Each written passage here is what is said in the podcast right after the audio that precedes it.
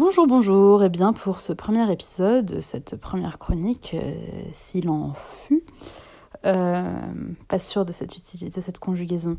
Mais bref, pour cette première chronique qui n'en est pas une, je me suis dit que le mieux était en fait de me désolidariser du texte, parce que pour l'instant, ça sonne faux.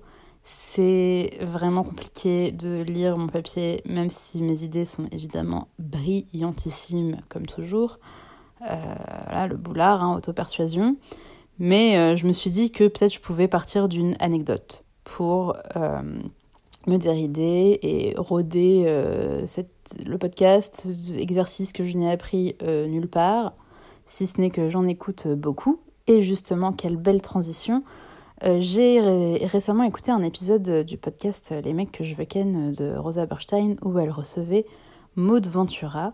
Maud Ventura, autrice euh, à succès de la rentrée euh, littéraire de septembre 2021, qui a publié un roman intitulé Mon mari, où on est dans la tête d'une narratrice un peu red dingue de son mari.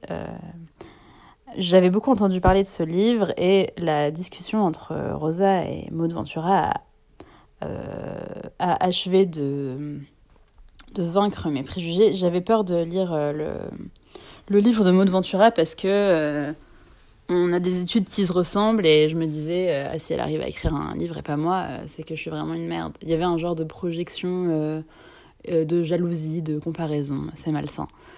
Puis, quand je l'ai écouté dans le podcast de Rosa, elle m'a été si sympathique que j'ai évidemment foncé acheter son livre. Euh, livre qui, euh, qui, qui, ne m'a pas euh, transporté pour des raisons qui me sont personnelles. J'ai aucune envie de taper sur le livre, c'est pas du tout le but. Mais il se trouve qu'en fait, donc Maud Ventura et moi étions apparemment dans la même école. Et j'ai vu aujourd'hui sur Facebook, j'ai une archive d'un message Facebook de euh, elle qui m'écrit pour avoir des infos par rapport à un post que j'ai fait sur euh, le groupe de, de notre département euh, d'études, de, donc de philo. et, en fait, je lui ai un peu fait une réponse genre Coucou, je te rappelle. Donc, j'ai foutu un vent à quelqu'un qui, cette année, a écrit un livre qui s'est écoulé à plusieurs milliers d'exemplaires. Et moi, je suis dans mon lit un samedi soir à rôder pour la vingtième fois un épisode d'un podcast que je peine à sortir de mes tripes. Euh, donc, qu'est-ce qu'on peut retenir de cette histoire? Ben, un, qu'il faut pas envoyer bouler les gens parce que c'est pas gentil.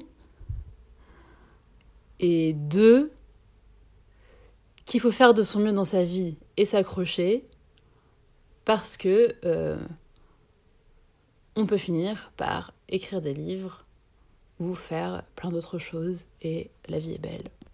Voilà, je vous embrasse et à très bientôt pour euh, une nouvelle piqûre de rappel du karma et de notre petite finitude.